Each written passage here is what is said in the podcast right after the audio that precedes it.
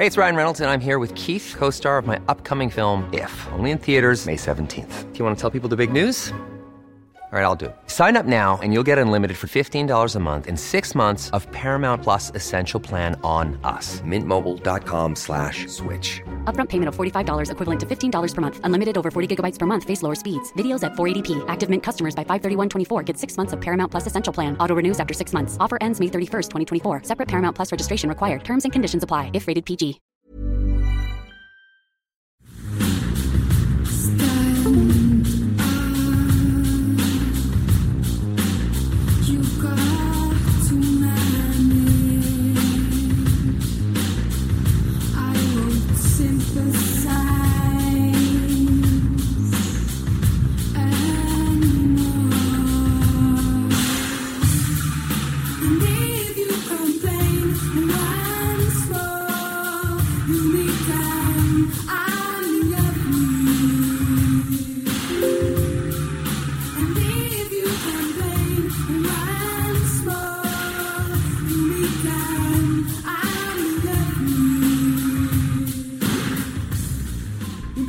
Pero de 1965, nació en Islandia la artista conceptual Björk. Comenzó profesionalmente con el grupo de pop vanguardista eh, Sugar Cups. Eh, debutó en solitario en el 93 tras el final de este grupo. Su carrera la llevó hacia el dance y, por, y lo que por entonces se conocía como cultura del club. Obtuvo un gran éxito con su primer álbum Human Behavior y desde entonces, e instalada en una posición comercial envidiable, se ha movido entre la electrónica, el pop y la experimentación. Lo que escuchamos es un clásico del 95 que se incluye en el disco Tank Girl. El tema se titula Army of Me.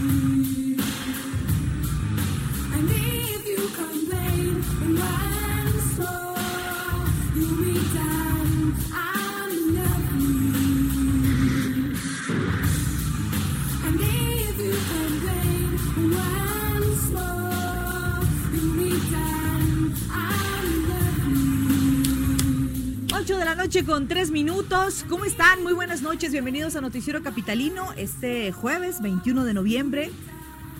Un abrazo para los que cumplen años hoy. Ay, no, y ya están en jueves no de, me voltees a ver de porque festeja. yo no cumplo años. No, tú no, pero comimos este, ¿Qué comimos? como santo niño. Una dona. Muy light. Muy light, sí, sí, No, sí, muy light, con De chocolate. aire, de aire, de aire. Oigan, gracias por acompañarnos. Quédense con nosotros. Tenemos información importante. Va a estar por acá la niña genio. Sí, sí, sí, tenemos varios temas, ¿eh? Bienvenidos al Noticiero Capitalino. En esta noche, eh, una noche tranquila, aparentemente, en materia de clima, porque en materia vial, como Ay, siempre, pues está caótica. Solo tú ¿no? tuviste suerte, ¿eh? Sí, la verdad es que sí tuve La verdad es que ha estado terrible. No me quiero imaginar en diciembre. En diciembre va a estar. Las posadas, preposadas, las, las celebraciones. ¿Vas a hacer posada? Brenda, Brenda, ay, Brenda Grinch Peña. Sí, la verdad, el, el tema de la Navidad no me es muy emocionante, ¿eh? No sé por qué. Me emociona más el Halloween. Bruja. ¿Qué tal, eh? Bruja. Los ritos satánicos. no es cierto, no es cierto. Yo no lo dije. No, les juro que no, no tengo nada con Santa ni con el Niño Dios. Bueno, con el Niño Dios de Zacatecas, ¿qué tal, eh? El que se parece a Nicolas Cage. Ese mero, ¿no? Que mide es como no trending sé cuánto. topic en las redes sociales, Sí, de sí, hecho, sí, ¿eh? seguro. Es trending topic. Bueno, escríbanos en las redes sociales, pónganse en contacto en el Heraldo eh, Radio, estamos en arroba el heraldo-mx Arroba Bren-Pena Bello. y arroba Zamacona al aire. Esto es el Noticiero Capitalino, 8 con 5, comenzamos.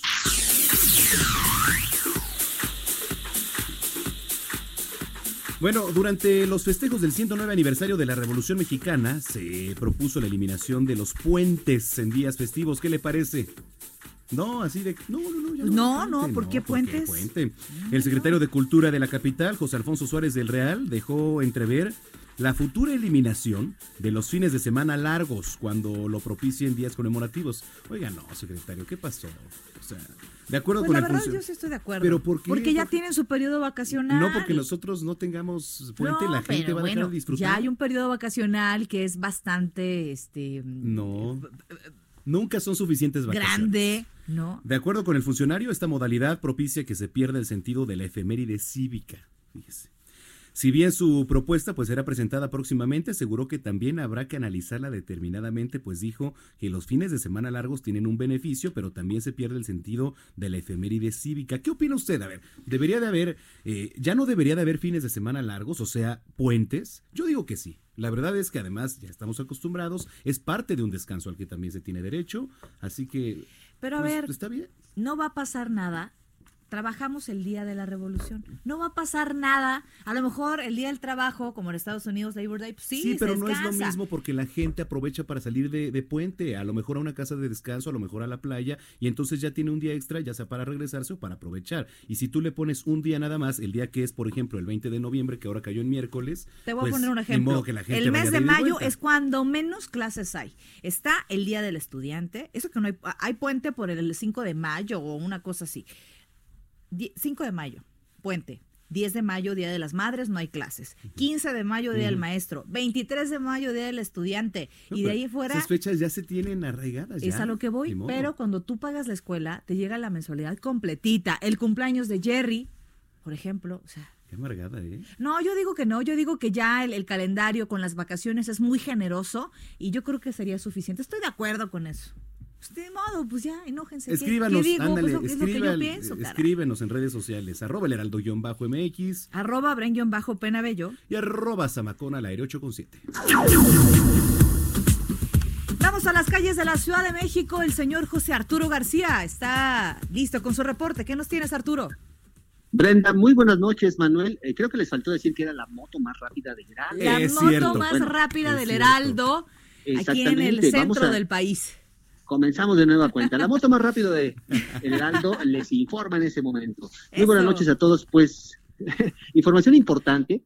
Fíjense que esta tarde se logró la detención de dos personas que transportaban a dos lobos marinos en la zona de la colonia Iztaccíhuatl mediante la calzada de Tlalpan. Estas personas transportaban a estos pequeños animales, cachorros aparentemente, hay que confirmar la edad y el estado en el cual se encuentran precisamente estos animalitos. Los transportaban, los transportaban precisamente a bordo de una camioneta de lujo, de color blanca, precisamente en la colonia Iztaccíhuatl, cuando los uniformados pertenecientes al sector Iztaccíhuatl de la Secretaría de Seguridad Ciudadana, pues realizaban un patrullaje de prevención y bueno, se percataron de esta camioneta al hacer desde el alto, hicieron una revisión y se encontraron con esos animalitos y los tripulantes de esta camioneta no pudieron, pues de alguna manera comprobar eh, pues, el traslado o que eran los dueños precisamente de esos animales. Así que bueno, rápidamente fueron trasladados hacia el búnker capitalino para que respondan precisamente por los delitos eh, pertinentes. Eh, están siendo trasladados precisamente hacia la Fiscalía Especial de Delitos Ambientales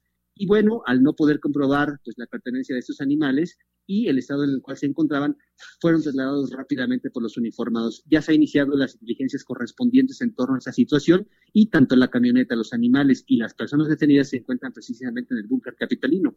Vamos a esperar qué es lo que dice pues la autoridad con este respecto y bueno, una situación importante, crear conciencia con respecto a este tipo de situaciones a los animales, hay que respetar su hábitat y por supuesto vamos a mantenernos muy al tanto de la situación que prevalezca en torno a esta situación. Brenda Manuel, regreso con ustedes. Vaya hallazgo, ¿eh? ¿Nos puedes repetir la especie de- del animal, Arturo, por favor?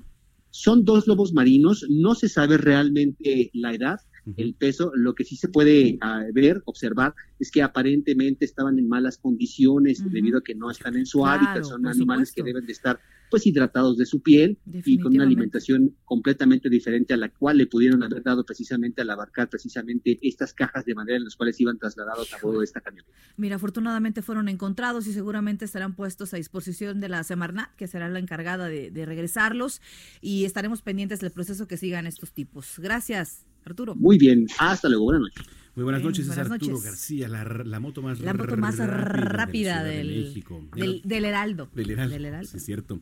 En otro punto está Gerardo Galicia, que ya no es la moto más rápida, porque es Arturo. Eh, Arturo es la moto más rápida, pero Gerardo Pero Galicia. puede ser el rostro, ¿no? Puede ser el ros- el, rostro. el moto más rostro. Eso sí, y nos tiene Eso información está sobre, gustando. Eso, caray. sobre marchas en la capital, querido Jerry. Buenas noches.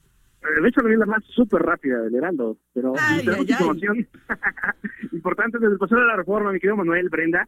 Teníamos hasta este momento ciudadanos eh, colombianos que radican en México realizando el llamado cacerolazo. Se unen a la serie de protestas que se realizaron en su país eh, con el paro nacional. Eh, este acto de protesta lo realizaron justo en la glorieta del Ángel de la Independencia, prácticamente culminado, y ya estos jóvenes comienzan a retirarse. Por este motivo, vemos la presencia de elementos policíacos del área de tránsito, realizando algunos cierres intermitentes a la articulación y reducción de carriles. Para nuestros amigos que van a utilizar Avenida Florencia y el Paso de la Reforma, tengan mucha precaución justo llegando al Ángel de la Independencia, se van a, a topar con esta situación. Muchos jóvenes que ya comienzan a retirarse y cruzan de manera sorpresiva. Y por lo pronto, el reporte es desde la moto más súper rápida del, del Heraldo de México. Eso, no, el moto más me- rostro. Eso me gusta. Ya, ya empezó la también. competencia. Ah, Ya, también. vamos a hacer, vamos a hacer ahorita confrontarlos. Ahorita vamos a hacer confrontarse. Gracias, querido Gerardo. Fuerte abrazo. Abrazo. Y ahora vamos con Alan Rodríguez. A ver qué se te ocurre. Alan Rodríguez, el, el reportero. O sea, a ver, a ver qué nos dice, porque ya, eh, que ya salió Más Arturo rápido, con es la moto más rápida. moto más el más ver rostro, sale el eh, mejor reportero, El el, reporte reporte, más preciso, el reporte más preciso en moto del Heraldo de México. ¿Cómo estás, querido Alan? Brenda Manuel, muy buenas noches. Quiero comentarles que me encuentro en estos momentos alrededor de la Expo Panamex Santa Fe, es donde se encuentran en estos momentos, pues todavía los eh, diputados federales que se encuentran sesionando para la aprobación del presupuesto de egresos federal 2020. Y pues bueno, en toda la zona hemos tenido desde aproximadamente las 11 de la mañana presencia de elementos de la Secretaría de Seguridad Ciudadana. Se trata de alrededor de 600 elementos, 600 oficiales, los fueron, fueron enviados hacia este punto para realizar el resguardo de la seguridad de la sesión para evitar que no se eh, congreguen en la zona algunos grupos de campesinos y personas que estaban dispuestos a irrumpir en esta sesión, sesión que se realizó en una sede alterna porque pues como sabemos en estos momentos y desde el pasado 6 de noviembre pues la Cámara de Diputados se encuentra tomada por un grupo de campesinos. Quiero comentarles que aunque ya terminó la sesión y se comentó que fue aprobada pues el- la ley de presupuestos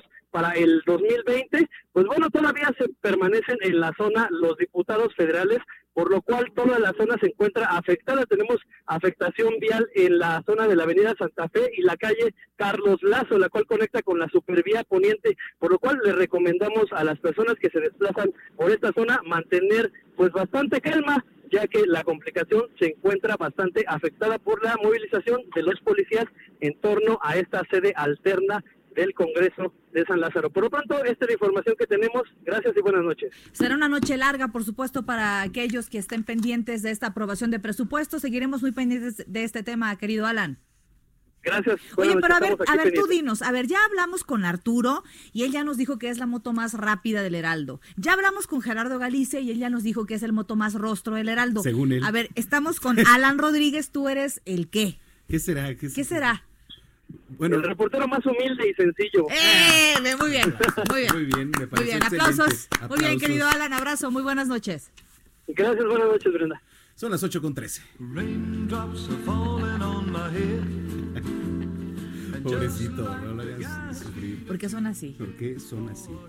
Oigan, pues eh, eh, vamos a saludar a nuestra querida Lluvia Hernández, que ya está muy lista con el reporte de lo que está sucediendo en el metro de la Ciudad de México. ¿Cómo estás, Lluvia querida? Hola, muy bien, muchas gracias. Muy buenas noches. Cuéntanos, ¿cómo están las cosas? Pues este jueves no tenemos registro de afectaciones en la red, por lo que el avance de trenes es continuo. La afluencia de las líneas es alta y los trenes vacíos se envían como cada día a las estaciones con mayor acumulación de personas. Algunas de estas son Pino Suárez, Insurgentes, Tacubaya, Chabacano y San Lázaro. Recordamos que por las manifestaciones al exterior, la estación Candelaria de las líneas 1 y 4 permanece cerrada hasta nuevo aviso.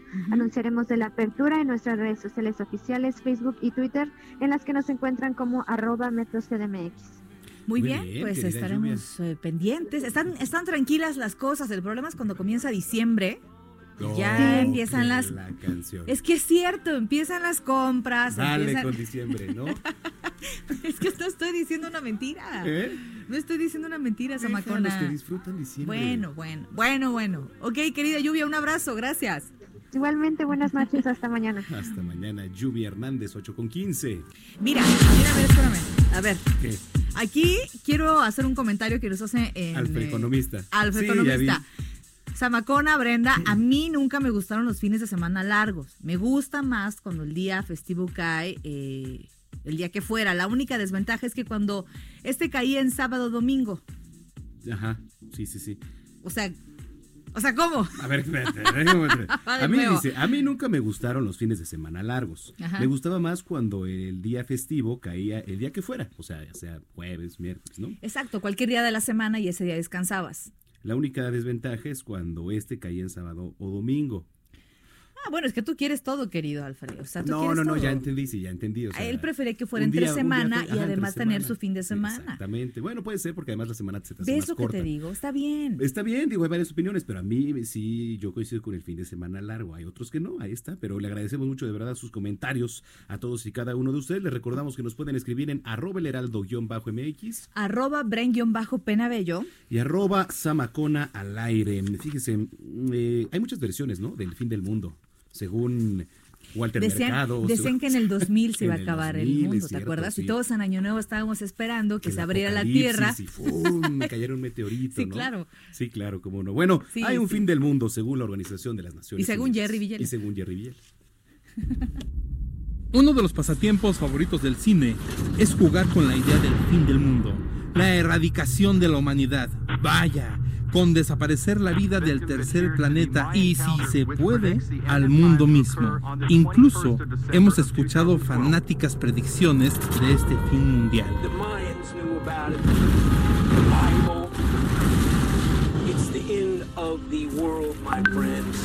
Todo ha sido mera fantasía hasta hoy, pues la Organización de las Naciones Unidas anunció que el fin del mundo está próximo y estima que todo llegará a su fin en 30 años.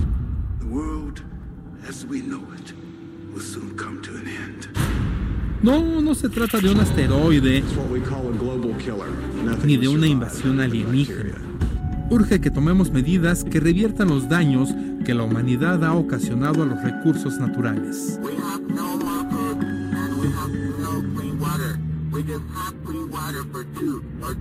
Este es un panorama desolador. Extinción de la capa del hielo del Ártico, la ampliación de zonas desérticas y la mala calidad del aire generarán muertes incontrolables para la humanidad. Estos datos fueron presentados durante la cuarta asamblea del Programa de Medio Ambiente de la Organización de las Naciones Unidas y se especifica que el calentamiento global provocaría el deshielo del Polo Norte. Esto generaría efectos catastróficos, pues aumentarían las zonas desérticas. El reporte establece que la contaminación del aire causa la muerte de 7 millones de personas al año, mismas que podrían ir en aumento y que serían incontrolables en todas las regiones del mundo. La ONU indicó que la contaminación genera resistencia a los antibióticos, lo que causará repunte de enfermedades contagiosas y será la primera causa de muerte en el 2050. El organismo propuso como primer paso la reducción de los gases tóxicos producidos por los autos, las industrias y las calefacciones de los hogares. Para que esto sea significativo, se deben reducir en 40% para el siguiente año y llegar al 70% para el 2050. Estas medidas permitirán reducir 2 grados la temperatura de la Tierra y así evitar la ola de efectos catastróficos que causarían la extinción de la humanidad.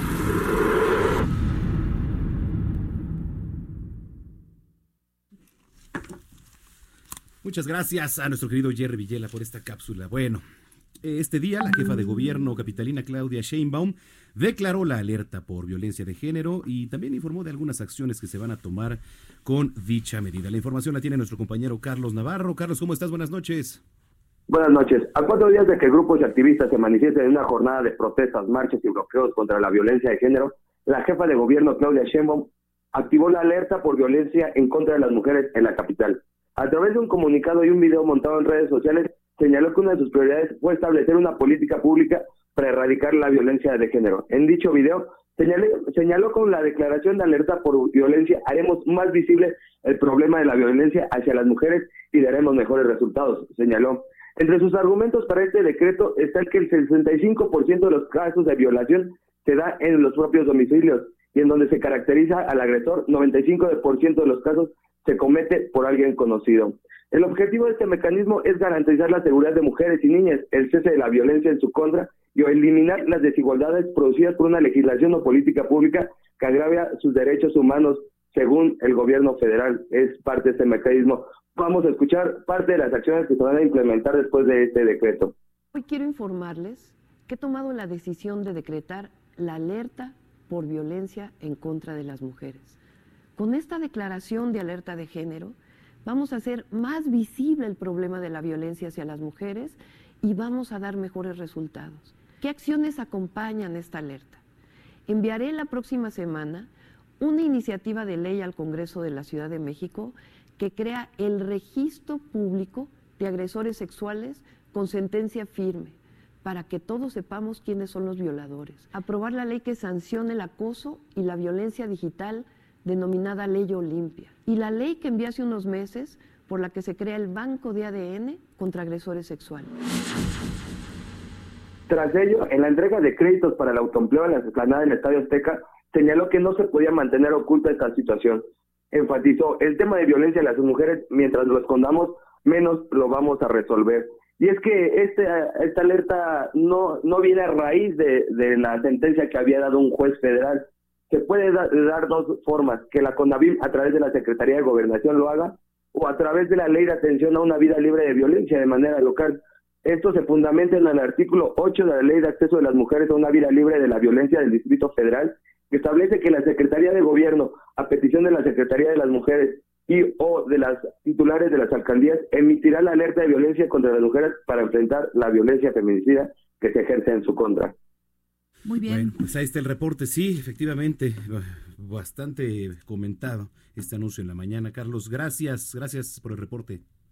Hasta luego. Hasta luego, Carlos Navarro. Y bueno, a propósito de esto, esta tarde entrevistamos en Noticias México a la presidenta de la Comisión de Derechos Humanos aquí en la Ciudad de México, Nacheli Ramírez, y platicábamos acerca de esta confusión de se da el decreto de la alerta de género y se activa la alerta de género, que dice que son dos cosas distintas. Pero no la declaratoria. Exactamente, no la declaratoria, se decretó y decíamos, bueno, entonces, ¿cuál es la finalidad? ¿O ¿Cuál ¿O es qué- la diferencia? ¿Cuál es el paso a seguir ahorita? Y bien importante, lo que cuestionábamos y hemos cuestionado todo el tiempo aquí en Noticiero Capitalino y en Noticias México. ¿Verdaderamente tiene frutos la alerta de género? Claro. ¿Verdaderamente obliga a las autoridades? ¿Y qué va a hacer la CNDH? Esto nos lo cuenta eh, Nacheli Ramírez. Escuchemos esta entrevista. Así es, saludamos a la línea telefónica y le agradecemos por supuesto que responda a la llamada a Nacheli Ramírez, ella es presidenta de la Comisión de Derechos Humanos aquí en la Ciudad de México. ¿Cómo estás? Muy buenas tardes. Hola, ¿cómo estás? Muy buenas tardes. Platicar justamente, eh, presidenta, acerca de esta decisión del gobierno local, ¿qué opinión le merece esta alerta de género? Hace apenas unas semanas decíamos y daba a conocer justamente eh, usted de propia voz que esto iba a esperar al próximo año. Y seguiré esperando porque este, lo que hizo la jefa de gobierno es decretar, no declarar. ¿Qué quiere decir esto? La declaración de alerta de género sigue en la cancha como tiene que ser de la Secretaría de, de, la Secretaría de Gobierno de Gobernación Federal eh, de la mano de CONAVIM. Es decir, eh, la alerta como usualmente la, la, la conocemos sigue en su proceso, en este caso jurisdiccional, de lo que ya habíamos comentado y insisto que no haber resolución, por lo menos lo considero así este año. Este, también la investigación eh, de la posible declaratoria en nueve, de- nueve alcaldías que también las comentamos, eso sigue su proceso de investigación. También sigue en proceso de, de, digamos, de seguimiento las 17 17 acciones que se comprometieron vía la no declaratoria de esta alerta con el- la propia secretaría, con el propio CONADI y la ciudad las comprometió que el 5 de diciembre tendrán, digamos, el informe de cómo van avanzando. Lo que pasó hoy es que no es un decreto de la jefa de gobierno eh, para decretar una, eh, digamos, una alerta, ¿no? Pero no es la alerta este, que conocemos eh, eh, usualmente. ¿Cuál, es la- ¿Cuál sería entonces la diferencia? ¿Cambiarían muchas de las acciones que hoy se, info- de- que hoy se informaron? Fíjate que, eh, a ver, cambia, eh, parte de lo que tenemos de cambio ahí es la parte de la metodología, de cómo la determinas y cómo le das seguimiento.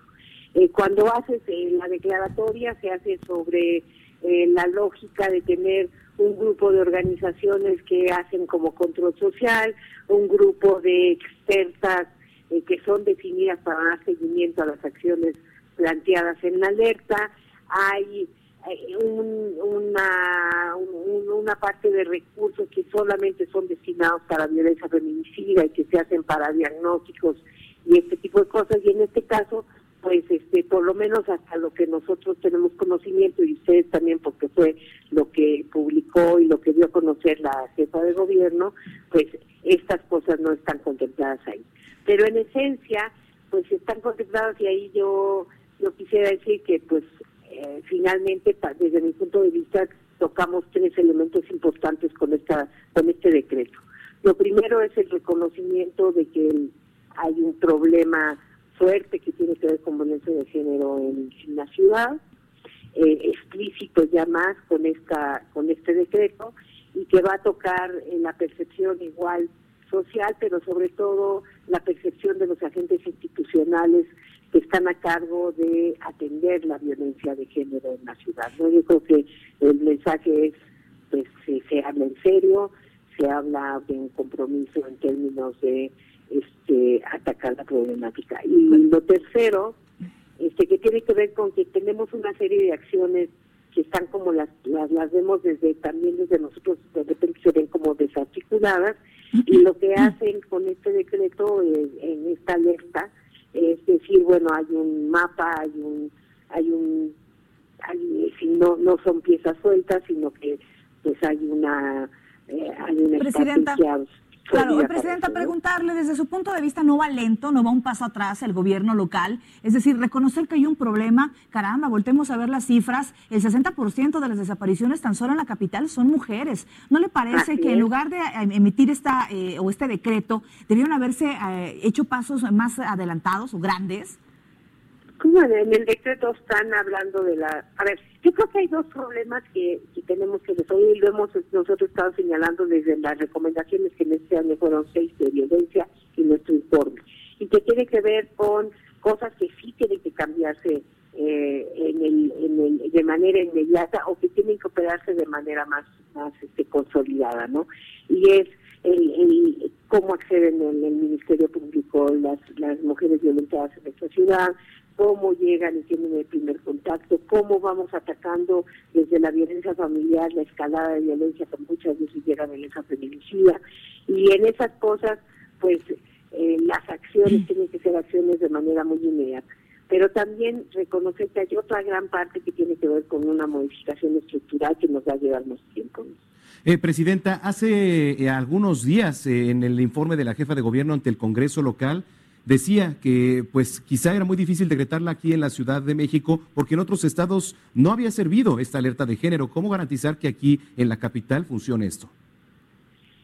Pues que básicamente el, el ella estaba hablando de la así es que bueno cada quien a ver eh, ella estaba hablando de la de la, tradicional alerta que eh, se emite a partir de gobernación con estos datos este como te digo yo creo que el, el lo importante más allá de ponerle los títulos que les quieran poner es que las cosas se hagan y que pues tratemos de avanzar como tú lo dices el el nivel de desapariciones y el nivel de escalada de violencia que sufren no nada más este las mujeres adultas sino sobre todo nuestras adolescentes y nuestras jóvenes en esta ciudad tiene que ser atendido este de manera eh, inmediata. Yo espero que a diferencia de la otra alerta que una de las críticas es que eh, las alertas no se quedan todo el tiempo sonando eh, no este cuando tenemos una alerta clínica suena tomamos atención y resolvemos pues esto suceda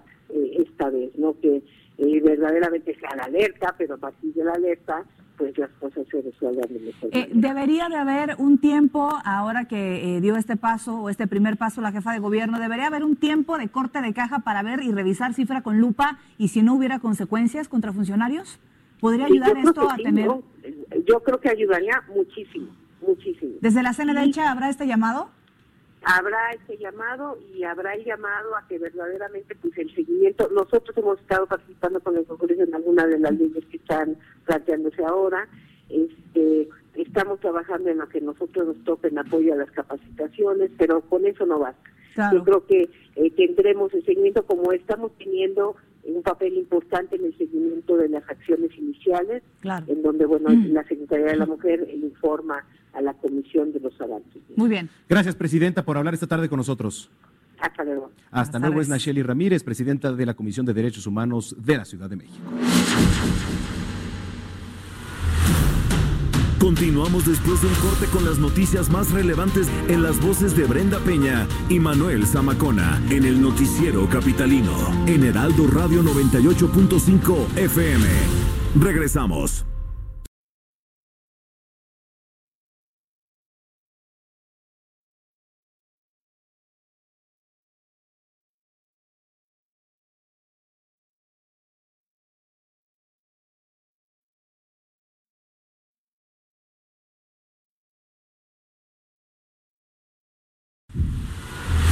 Regresamos con Brenda Peña y Manuel Zamacona al noticiero capitalino en Heraldo Radio 98.5 FM.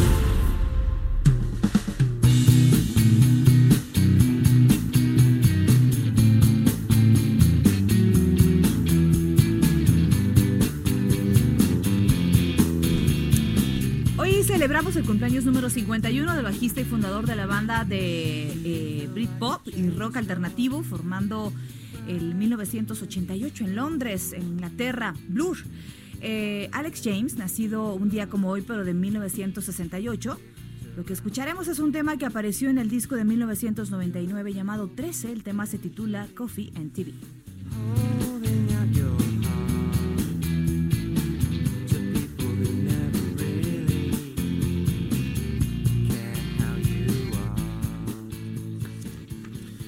Bueno, y eh, hoy tenemos el gusto de recibir en la línea telefónica aquí en eh, el Heraldo Radio a Olimpia Coral. Ella es activista, fundadora del Frente Nacional para la Sororidad y impulsora también de la ley Olimpia. ¿Cómo estás, Olimpia? Qué gusto saludarte. Buenas noches. ¿Cómo estás? Buenas noches y pues muchas gracias por el espacio a todo tu auditorio. También un saludo. Gracias a ti. Eh, está el tema, por supuesto, de la ley Olimpia en el Congreso. Sin embargo, yo quisiera comenzar por preguntarte qué opinión te merece eh, el decreto de esta alerta de género aquí en la capital anunciado esta mañana. Bueno, pues en primer lugar estamos muy sorprendidas.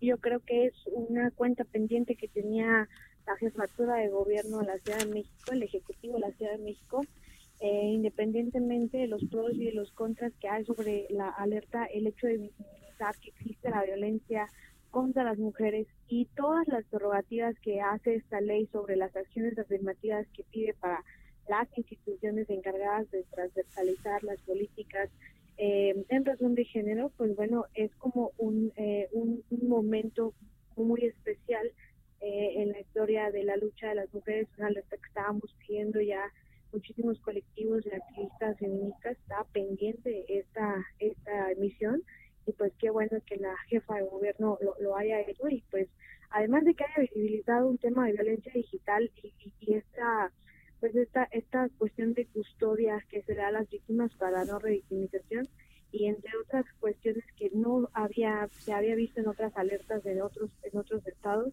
pues como es la visibilización de la de la violencia digital estamos sorprendidas pero también creo que pues es un momento de, de ver que efectivamente se, se instrumente y pues esperanzadas a que efectivamente esto logre un cambio verdadero hacia la erradicación de la violencia contra las mujeres.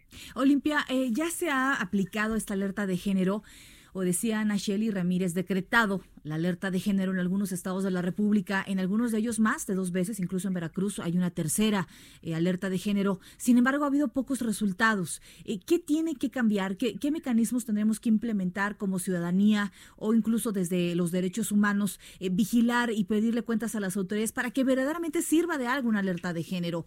Nos decía Ana Shelley Ramírez y decía Claudia Sheinbaum, es que estamos reconociendo que hay un problema, pero estamos reconociendo, me parece eh, que, que a, a destiempo, me parece que desde hace muchos años hay un problema ya de, de, eh, de violencia contra la mujer, no solamente en la capital, sino en gran parte del país.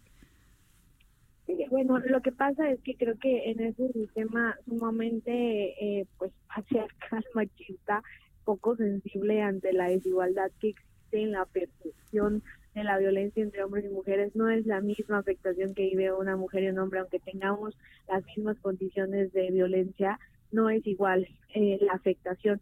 Y que partiendo desde la pregunta, creo que vale mucho la pena decir que aunque en Veracruz ya haya varias alertas, no se ha dado la sensibilización a, raíz, no existen otras otras post- conductas más que las que exige esta alerta, como el hecho de no solamente hacer acciones eh, simbólicas, o sea, que sigue haciendo acciones simbólicas como un mural contra la violencia, poner las manitas naranjas, poner las manitas moradas, en el ma en el mes, en el marco del mes de erradicación contra la violencia es el mes este y marzo son donde parece que somos visibles las mujeres. Entonces, más allá de, de, de lo que pueda exigirse, más allá de lo que pueda palparse, se, se hace letra muerta porque desgraciadamente no se le mete la intención real y de raíz de acabar con esto, o sea, ¿de qué sirve en Veracruz una alerta de género si Triple, hay un fiscal en Veracruz que está revictimizando a las mujeres? Aquí al menos eh, el hecho de la, de la Procuraduría pues va, va a avanzar mucho, se están recibiendo las carpetas de manera eh, eh, pues tangible, al menos de nosotras, las 57 carpetas que entregamos a la Procuradora Ernestina Godoy eh, fueron de la mano. En, en Veracruz no hemos podido ni siquiera tener la conversación con el fiscal cuando ahí hay 700 carpetas de mujeres que han sido violentadas en el Y ya no digital. digas en el Estado de México, En ¿eh? materia de violencia digital. En el Estado de México va, va por ese mismo camino que Veracruz. Exactamente lo mismo. En el Estado de México, por ejemplo, eh, no se instrumentó de manera correcta, o sea, no se aterriza a las víctimas. El problema es que se hacen las políticas de género desde una perspectiva institucional y no victimal. Entonces, e- en ese sentido, la verdad es que al menos nosotras nos sentimos esperanzadas, pero no bajamos la guardia. Pues vamos, en dado sí. caso de que también no sirviera, pues volvemos a sacar el glitter, vaya. El tema está en que al menos en el tema en materia de violencia digital sí les puedo compartir que a nosotras se nos recibieron estas 57 carpetas de venidas de estos meses de trabajo que se hicieron, algo que no ha sucedido en el Estado de México y algo que estamos ahorita tratando de organizarnos también con las colectivas de Veracruz para que se reciban son 700 en Veracruz que no es posible que ni siquiera haya un contacto No, no, directo con la ciudadanía y con las mujeres activistas que hemos estado luchando para que al menos tengamos una aspiración de lo que siempre hemos, que hemos querido y que por derecho nos, nos corresponde, que es la dignidad de Así nosotras, es. ¿no? Pues vamos a estar Vivir- pendientes vivir tanto de la ley Olimpia en el Congreso local como de esta activación de la alerta de género eh, promovida por el gobierno local y en contacto contigo si lo permites, Olimpia. Claro, pues ojalá hacemos ahí un llamado a la Comisión de Igualdad y Género y el- la Comisión de Justicia, pues ya, ya lo dijo hoy la jefa de gobierno, ojalá ellos también quieran hacer su chamba. Claro. Pues gracias y que pases buena noche. Gracias a ustedes y un saludo al auditorio. Es Olimpia Coral, activista y fundadora del Frente Nacional para la Sororidad e impulsora de esta ley Olimpia, 8 con 41. Y esta mañana, ah, bueno, ahorita antes de que. Eh, Antes de vamos que a leer comentarios que nos están haciendo. Oye, Luis Enrique Arenas dice que ando eh, más negativa que otros días. ¿Más? No. ¿Más? ¿Todavía Luis, claro que más? no, por supuesto que no. Mm. Oye, y también le mandamos un saludo a Jorge G. Ujú. El Corda 93 dice, no veo nada de malo en los fines de semana largos. ¿Ves? Creo que es demasiado grinch de tu parte. Totalmente. Si cae el miércoles, el festivo eh, dejaría de trabajar. Bueno, un saludo, Jorge. Gracias por escribirnos. Esta mañana en el noticiero Bitácora de Negocios que conduce nuestro compañero Mario Maldonado estuvo la jefa del Servicio de Administración Tributaria. Vamos a escuchar parte. El Servicio de Administración Tributaria anunció junto con la Asociación de Bancos de México un programa que se llama facturación instantánea, en el cual pues se van a poder generar las facturas una vez que se hace el pago con la tarjeta bancaria en las terminales de punto de venta. Y al respecto, saludo con mucho gusto en la línea telefónica a la jefa del SAT, a Margarita Ríos Farjat. Hola Mario, ¿cómo han estado? Muchas gracias por invitarnos a platicar de eso. Gracias Margarita por tomar la llamada. Pues eh, eh, platícanos un poco más los detalles de este programa de facturación instantánea, cómo va a beneficiar a los contribuyentes y pues va a ayudar a, a que se generen las facturas que de pronto se nos olvida pedir o a los comercios pues eh, con un poco de maña también se les olvida generar las facturas. Eh, es una cosa, un proyectito en el que estamos trabajando desde diciembre del año pasado. Era uno de nuestros anhelos lograr cristalizar pues lo que es la idea de muchos, porque muchos que pagamos con tarjetas y cada vez que pedimos una factura tenemos que repetir hasta la N potencia, eh, por todos lados llenar papelitos con nuestro RFC, nuestro domicilio, nuestro nombre, etcétera, etcétera, etcétera, ¿no? Y siempre pensamos, ¿por qué tenemos que hacer esto con tanto avance tecnológico? Y si ya la información mía la tiene el SAT, ¿no? Y acabamos no pidiéndolo, acabamos de repente eh, apurados por llegar a casa, por llegar a nuestro trabajo, etcétera, y no no está incentivado tampoco el uso, es eh, eh, pedir la factura, porque pides, este, tú, tú, tú pides tu factura, pides tu comprobante, y ¿qué sucede? Te dice así como, no, en línea, mañana, venga de tal hora a tal hora, pero a esta hora no porque va a comer el contador, mañana llámeme porque hoy no vino mi sobrina, que es la que llena los, los papelitos, o no vino mi hijo grande, que es el que tiene el internet, o sea, de todo tipo de, de situaciones, ¿no? Cuando hay una realidad, el Código Fiscal lo único que ordena es, este, lo único que, que ordena solicitar al contribuyente su RFC. Pero ¿qué ha sucedido? Que nos hemos desenvuelto eh, como sociedad en este sentido, en que los comercios, la, todas las unidades económicas consideran que para emitir una factura tenemos que darles miles de datos, ¿no? Es cada, en cada lado de donde vamos tenemos que dar nombre, domicilio, teléfono, y a veces son diferentes sucursales de la misma, de la misma unidad económica, donde tenemos que estar dejando nuestros datos y escribiéndolos como si por primera vez. Todo esto es para fines comerciales, consideramos nosotros, pero no lo sabemos. A nosotros nos bastaría el RFC. Pero ¿qué pasa cuando un contribuyente lo pide? Hasta yo misma he hecho el ejercicio, es de veras con mi RFC basta. No, es que nuestro sistema es viejo y no se conecta entonces con el SAT. Claro que se contacta con el SAT. El SAT pasa el RFC porque aquí tiene los datos. El tema es que los hemos ido por otro lado a dar datos por todas partes.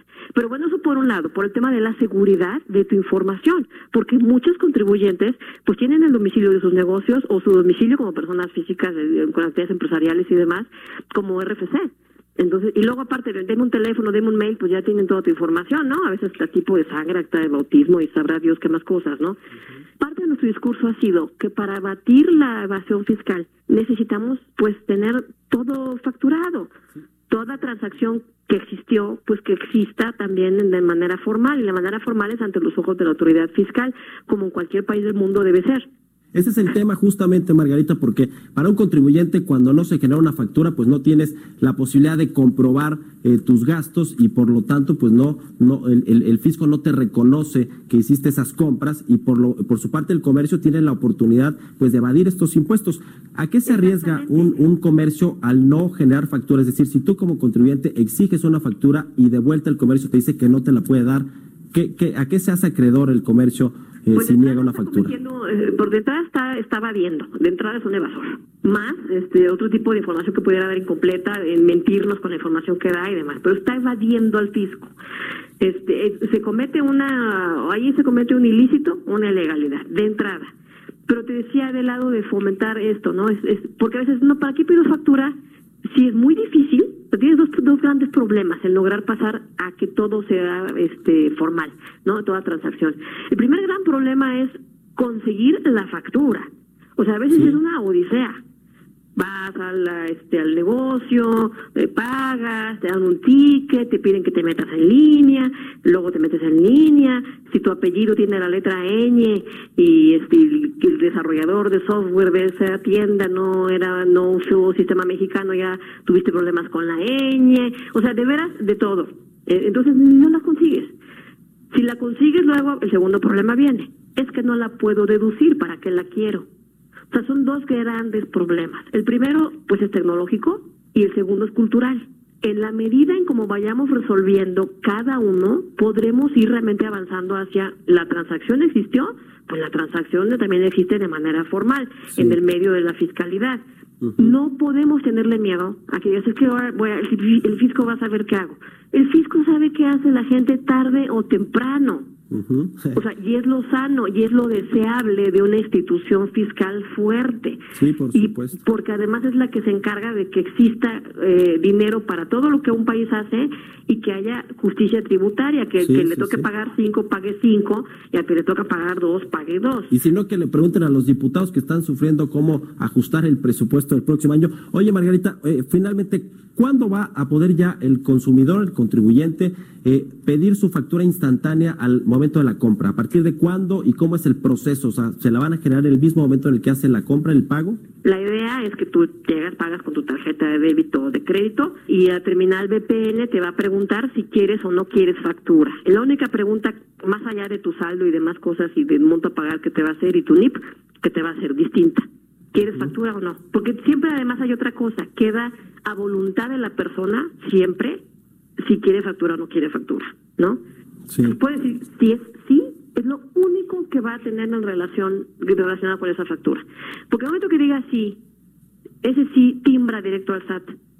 Para entonces el SAT ya tiene asociada esa tarjeta con el RFC, y ahorita te digo cómo va a ser eso, ya la va a tener asociada con el RFC y se va a generar aquí en automático para qué fue, en qué comercio fue, este, el domicilio, lo- todo lo que tenga que saber. Y el contribuyente se olvida, nada de que por mail le llega. Lo que sí se va a hacer es que se imprime un ticketcito con un código QR, por si el contribuyente quiere tomar una foto y ver que sí se generó, se generó bien y demás, este tener su comprobante él, este, por ser una persona ordenada, ¿no? Para que vea que sí se hizo. Y además por QR para que no se imprima una larga lista de con miles de, de datos de información que no tiene por qué saber todo mundo en caso de que se te pierda en alguna parte. Así va a ser en principio siempre, ¿no?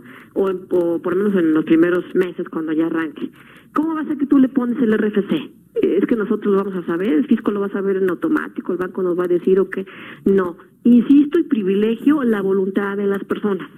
Claro, si tú quieres que tener con ese estar con ese beneficio, ya sea ahí dependemos de la banca que nos diga acude a tu sucursal o pasa a un cajero o en la terminal BPN este eh, eh, llena tu, tu, tu- pon tu RFC asocia tu RFC a esta tarjeta. Esos son los temas en los que está trabajando ahorita la banca.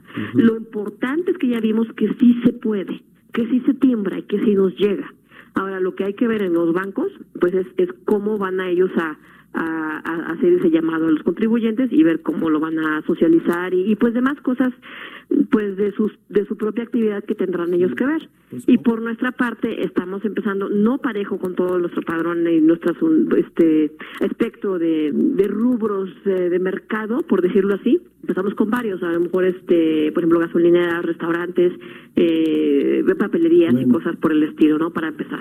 Pues ojalá que sea muy pronto y enhorabuena, muchas iniciativas más así en favor de los contribuyentes y por supuesto también del erario público. Te agradezco mucho, Margarita Ríos Jefa del SAT, por habernos tomado la llamada. Al contrario, Mario, muchas gracias por habernos este, invitado y saludo a todo tu auditorio. Bueno, Muy pues ahí está esta entrevista que realizó esta mañana nuestro compañero Mario Maldonado. Estamos contentos. Sí, estamos muy contentos. Tenemos visitas de lujo. Claro. Y es que nos acompañan aquí en la cabina del Heraldo Radio Adara Pérez. Ella es una nena, una niña genio de 8 añitos que tiene un IQ de 162, eh, dos puntos más alto que Albert Einstein y también Stephen Hawking. Sí, sí, sí. Eh, cursa eh, dos ingenierías, imagínense nada más, y en dos años podría estar en Estados Unidos. Bienvenida, Adara, ¿cómo estás? Bien. ¿Contenta de estar por acá? Sí. Que me dices que no es noche para ti. Nosotros pensábamos que ya te íbamos a desvelar, pero me estás diciendo que no. Mm, yo me duermo a tarde. Eso, caray, esas son palabras mayores. Pero también nos acompaña aquí eh, su mami, Nayeli Sánchez, bienvenida. Y mi maestra Y su. Su maestra preferida del mundo mundial, Jacqueline Guerrero. Jacqueline Guerrero. Bienvenidas. Mucho gusto, gracias. Oye, a ver, a ver, platícanos un poco de ti. A ver, ¿por qué dice que eres una niña genio? Mm, ¿Eh? Cuéntanos. Ya se chivió. Ya se chivió. Oye, a ver, aquí nos platican que tienes dos ingenierías. ¿Cuáles son estas ingenierías que tienes, que ya estudiaste? pues estoy estudiando Ingeniería Industrial en Sistemas en la Universidad de CNCI y también estoy estudiando Matemáticas. ¿Te gustan las matemáticas? ¿Esa es tu materia favorita? ¿Cuándo te diste cuenta que tú tenías esa facilidad con los números? Porque me imagino que a lo mejor a tus compañeros no eh, eran tan fáciles para ellos, ¿no? Eh, no. ¿Y cómo te empezaste a dar cuenta? Mm, ¿En un examen? ¿En una práctica? en un examen. ¿Ah, sí? Y por ejemplo, para, para la mamá Nayeli Sánchez, eh, ¿cómo es un día normal en la vida de, de Adara? Pues Adara este, eh, se levanta a las 9 de la mañana, se baña, desayuna, este, le gusta ir a, va a clases de inglés a la UNAM. Le gusta ver la tele, jugar como cualquier niño.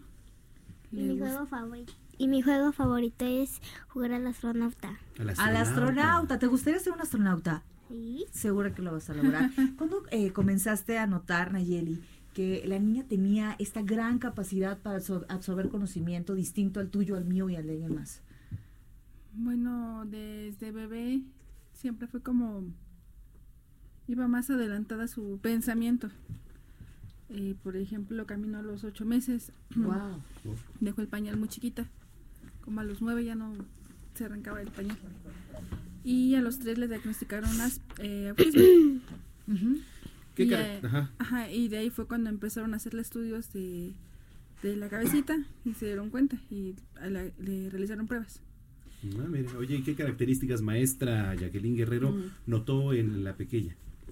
Pues tiene una forma diferente de aprender, es decir, no podemos tener el mismo método de enseñanza como con los niños eh, mm, normales, sino que tiene que ser otro método con mayor tolerancia porque no tiene la misma atención, sino que ella absorbe sin que nosotros nos demos cuenta. ¿no? Sí, por supuesto. Pues es diferente eh, el tipo, el sistema de enseñanza que se le da. Sí, claro, es muy, muy, este, no tiene que ser tan estratégico ni tan lineal, porque no se acostumbra a ello, o sea, no se, no es lo mismo. No es un sistema tradicional, por llamarlo de es. alguna forma, ¿no? A ver, eh, te doy la clase y examen, clase y examen, sino tendré que ser más práctico en este caso. Más práctico y más eh, didáctico.